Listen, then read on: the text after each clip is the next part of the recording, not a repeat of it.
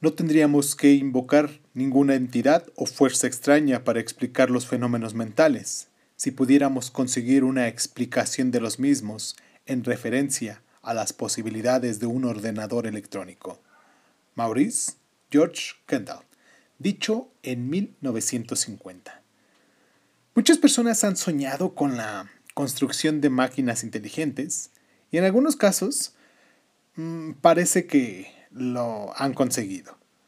Robots que pueden montar coches o máquinas que son capaces de jugar al ajedrez y desafiar a los grandes maestros o más recientemente robots estereotipos de robots que parecen personas, es decir, personas que parecen robots, pero al dado caso como vamos, pues quién sabe cuál sea cuál. Robots que parecen personas y que pues ya dan las funciones de servicio que pues en ocasiones se requieren en la casa. Muchos de los mitos de la antigüedad contenían referencias a máquinas pensantes, autómatas esclavos o monstruos terroríficos que una vez creados eran incontrolables. Los futuristas del último siglo han escrito acerca de mm, nuevos mundos maravillosos en los que las máquinas hacen todo el trabajo o bien, alternativamente, controlan el mundo. Hoy en día, la inteligencia artificial, AI, se sitúa en el corazón de todas estas cuestiones desde los robots y el diagnóstico médico hasta el desarrollo de juguetes sofisticados. Como bien lo dijimos la semana pasada, hoy vamos a hablar de la inteligencia artificial. Esto es Crónica Lunares, yo soy Irving Sun y seguimos con este tema de la cognición. Bienvenidos. Cierra los ojos, cierra los ojos, cierra los ojos, cierra los ojos. Si escuchas que alguien se acerca, no temas todo estará bien.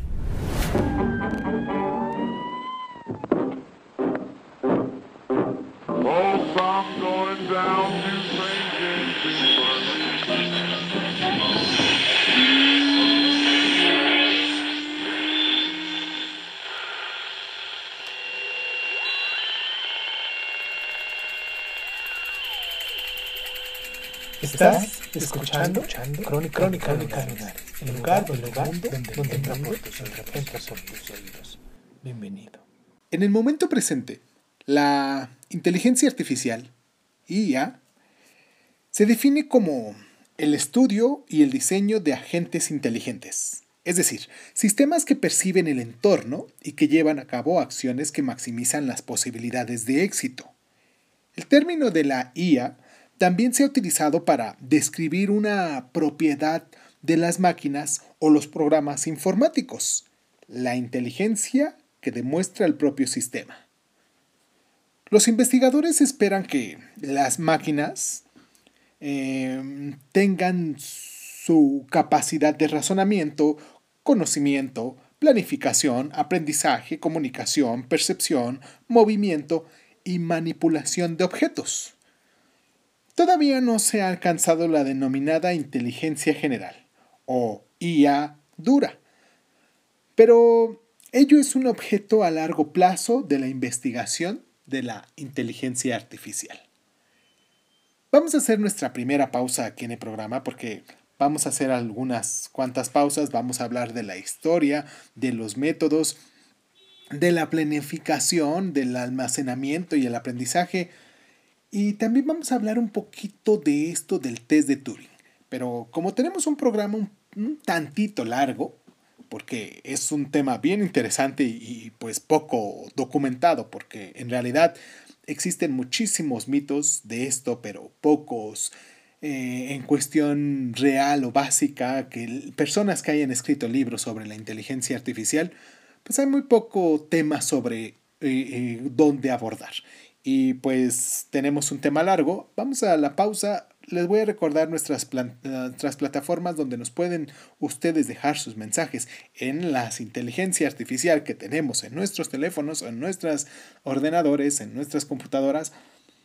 En Crónica Lunares de Sun tenemos este, página en Facebook, en Instagram, en YouTube, En cualquiera de esas tres se pueden poner en contacto con nosotros o nos pueden dejar también un, un correo en el correo siguiente.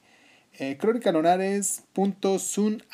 hotmail.com eh, nos pueden descargar en las diferentes plataformas que ustedes ya conocen, plataformas de, de audio y de podcast. No sé en cuál de ellas nos estés escuchando, pero de todos modos me doy una idea y pues me gustaría mucho que me mandaras tus saludos para que yo los pudiera reproducir aquí en el programa y decirlos a continuación con todo un grupo de personas que también se toman el tiempo para hacerlo con nosotros. Vamos a la pausa y regresamos con esta definición. perdón, vamos a la pausa y regresamos con la historia de esto de la inteligencia artificial. Vamos y regresamos.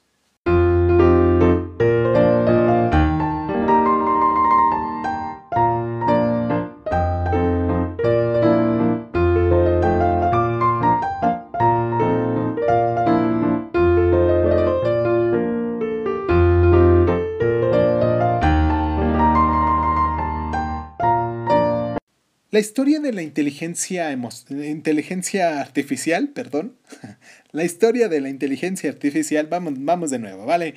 La historia de la inteligencia artificial se remonta a apenas algunos 70 años. Matemáticos e ingenieros de alto nivel construyeron y programaron los primeros ordenadores que eran capaces de resolver los problemas lógicos complejos e incluso capaces de hablar los gobiernos y las universidades dedicaron dinero a este tipo de investigación y en la década de 1960 se hicieron predicciones optimistas acerca de las posibilidades del programa de las máquinas para que se realizaran algunas cosas. Sin embargo, en el año de 1980, eh, entre el año de 1980 y el 2000, hubo una época de percepción y desilusión.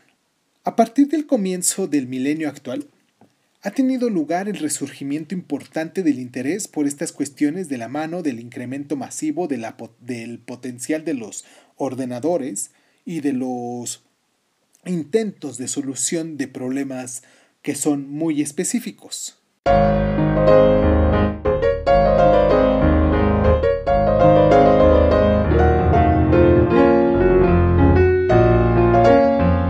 Se han desarrollado máquinas que superan al ser humano en tareas concretas. Un ejemplo famoso de ellas es la denominada Dedo, una máquina de jugar al ajedrez que derrotó al gran maestro Gary Kasparov en mayo del año de 1997. Los programas del tipo aplicado en la máquina de ajedrez Dead Blue son específicos para una sola tarea, y su base de conocimiento procede exclusivamente del ser humano. Los investigadores de, en IA han desarrollado una serie de herramientas y métodos dirigidos al abordaje de estas tareas difíciles, entre ellas la función de búsqueda o de exploración de un objetivo. A continuación, la necesidad de un sistema lógico. Después, se desarrollan sistemas probabilísticos para establecer conclusiones. En el centro de todo el problema están los sistemas que clasifican la información y los que controlan las acciones una vez que la información ha sido clasificada. Se han desarrollado programas informáticos para el aprendizaje a partir de la experiencia, como todo, ¿no? Un ejemplo de ellos es el denominado SOARS, State Operates and Results que resuelve problemas comenzando desde un estado inicial, state, y aplicando una serie de operaciones, operate, hasta que alcanza el estado de resultado, result. El sistema SWOT puede superar de manera creativa una situación de callejón sin salida y tiene la habilidad suficiente para aprender de su propia experiencia, almacenando soluciones y utilizándolas cuando se enfrenta a un problema similar en el futuro. Este aspecto es importante en el desarrollo de la inteligencia artificial debido a que puede solucionar de forma más eficiente una amplia gama de problemas. Sin embargo, lo más importante es que el sistema SOARS se comporta de manera similar a cómo lo haría un ser humano que resolviera la misma situación. Tanto el ser humano como el sistema aprenden de la experiencia, resuelven los problemas y presentan curvas de aprendizaje de configuración similar.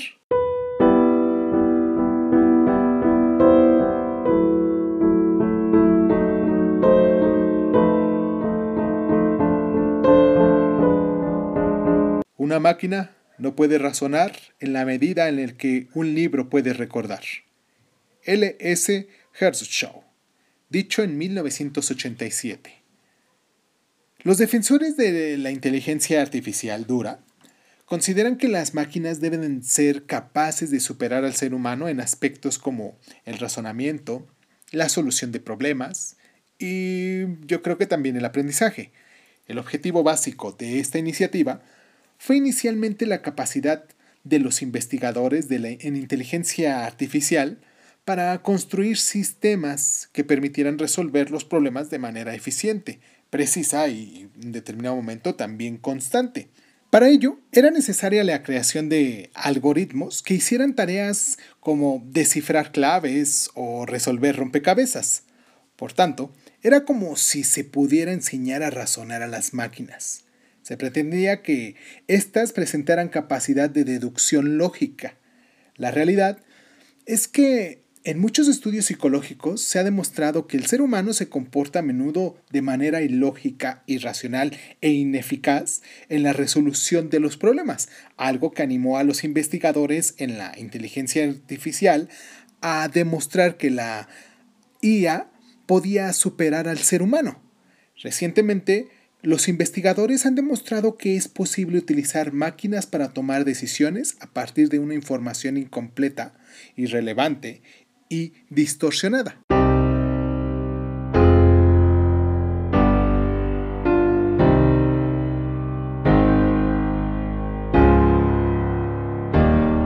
La tecnología de la inteligencia artificial se utiliza para realizar predicciones respecto al futuro y por lo tanto para planificarlo Inevitablemente, ello conlleva una función de planificación. ¿Podríamos diseñar máquinas inteligentes que fueran capaces de definir objetivos y después solucionarlos? Los investigadores de la inteligencia artificial están preocupados por cuestiones que van más allá del razonamiento, mm, como por ejemplo el conocimiento. Un aspecto clave de la inteligencia artificial es cómo las máquinas aprenden a clasificar el conocimiento y acceden al mismo. Este proceso está relacionado con el concepto de aprendizaje. ¿Podríamos enseñar a las máquinas a aprender? ¿Podrían las máquinas recordar sus resultados previos concretos e incorrectos y aprender para aumentar los primeros y disminuir los segundos en el futuro? ¿Podrían las máquinas manejar información completamente nueva en función de la programación que han recibido? Creo que eso ya se hace. O ya se sabe que sí se hace. Las máquinas también están siendo programadas para ser capaces de llevar a cabo una percepción sensorial sofisticada.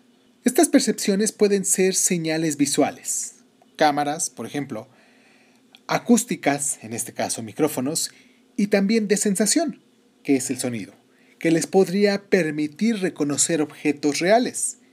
En el momento presente, la programación de la inteligencia artificial está pasando del reconocimiento de los objetos eh, al mundo mucho más interesante del reconocimiento de las caras y las personas. La investigación de la inteligencia artificial también ha progresado en el complejo e importante mundo del procesamiento del lenguaje natural. Mucha gente ha soñado con unas máquinas que puedan escribir sobre el papel lo que se dice. Asimismo, hay personas que sueñan con las máquinas que sean capaces de leer libros, en voz alta, claro, o incluso de traducir con precisión eh, dos lenguas. Se han realizado avances en todas estas áreas, tanto, tanto, tanto, que hoy tenemos máquinas que nos leen libros en voz alta, que nos reconocen o eh, nos, nos eh, traducen en el momento que corresponde, en el mismo momento, por decirlo de algún modo, y pues ha avanzado tanto, tanto la tecnología y esto de la inteligencia artificial, que pues nos, ha, nos hemos quedado oh, sorprendido muchas veces de que en unos cuantos años pues se aprendan tantas cosas. Vamos a hacer una pequeña pausa y regresamos con eh, esto del test de Turing, pero bueno, vamos a la pausa y ya para que les adelanto. Vamos y regresamos.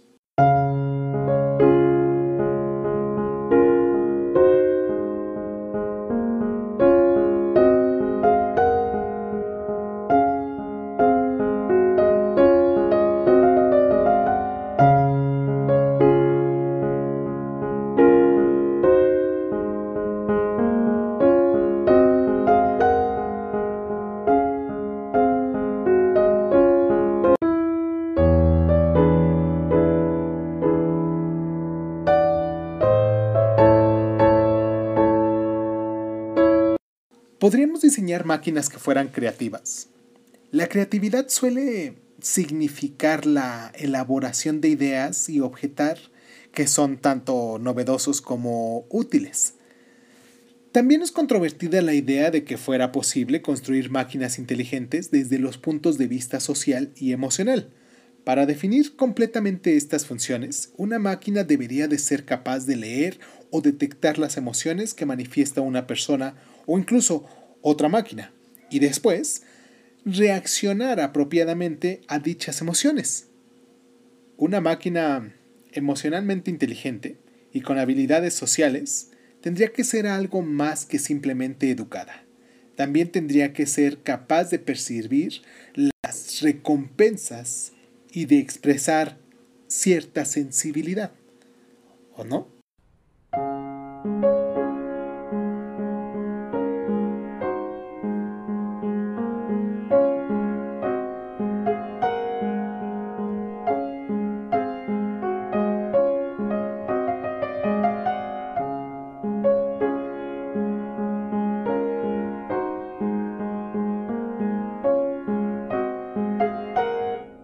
En 1950, el matemático inglés Alan Turing propuso un paradigma de gran sencillez.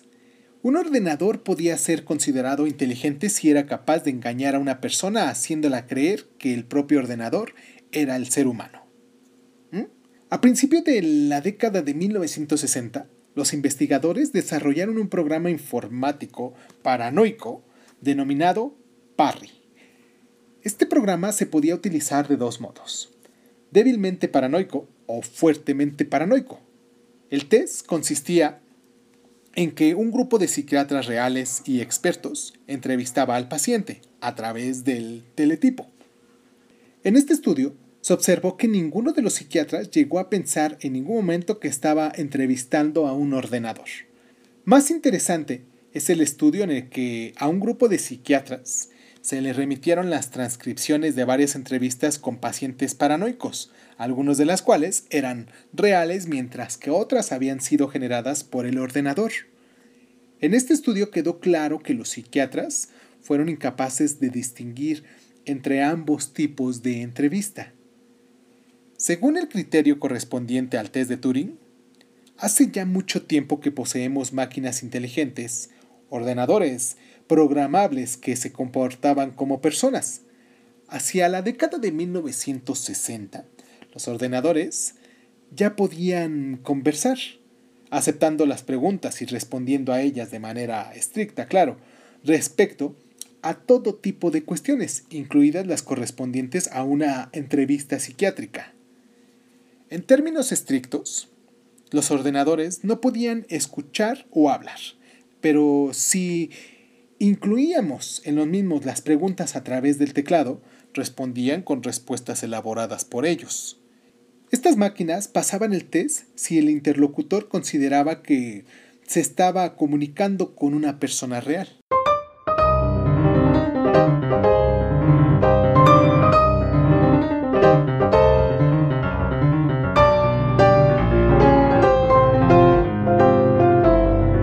La pregunta a la que queremos responder es la siguiente. ¿Puede pensar un ordenador? Es decir, pensar consiste en la creación o implementación de un programa informático correcto que ofrezca las entradas y salidas adecuadas. Está claro que la respuesta a esta pregunta es no. John Shirley, dicho en 1984. Los críticos han desarrollado el hecho de que los grupos que han estado tradicionalmente más interesados en la inteligencia artificial han sido las agencias relacionadas con la defensa nacional y las grandes compañías, especialmente las informáticas. ¿Quiere eso decir que tenemos que considerar la posible ética de la inteligencia artificial? Ciertamente cualquier avance científico tiene consecuencias sociales. Todos lo sabemos. El conocimiento es poder, y ese poder es a menudo neutro y se puede aplicar de diferentes formas. Así, tenemos el poder nuclear y también las armas nucleares. En el momento presente, tanto los criminales como los profesionales de la prevención de los delitos pueden utilizar exactamente los mismos equipos para adquirir y procesar estos datos. Datos que pues ya para todos están bien sabidos que ahí están, ¿no? En las redes sociales.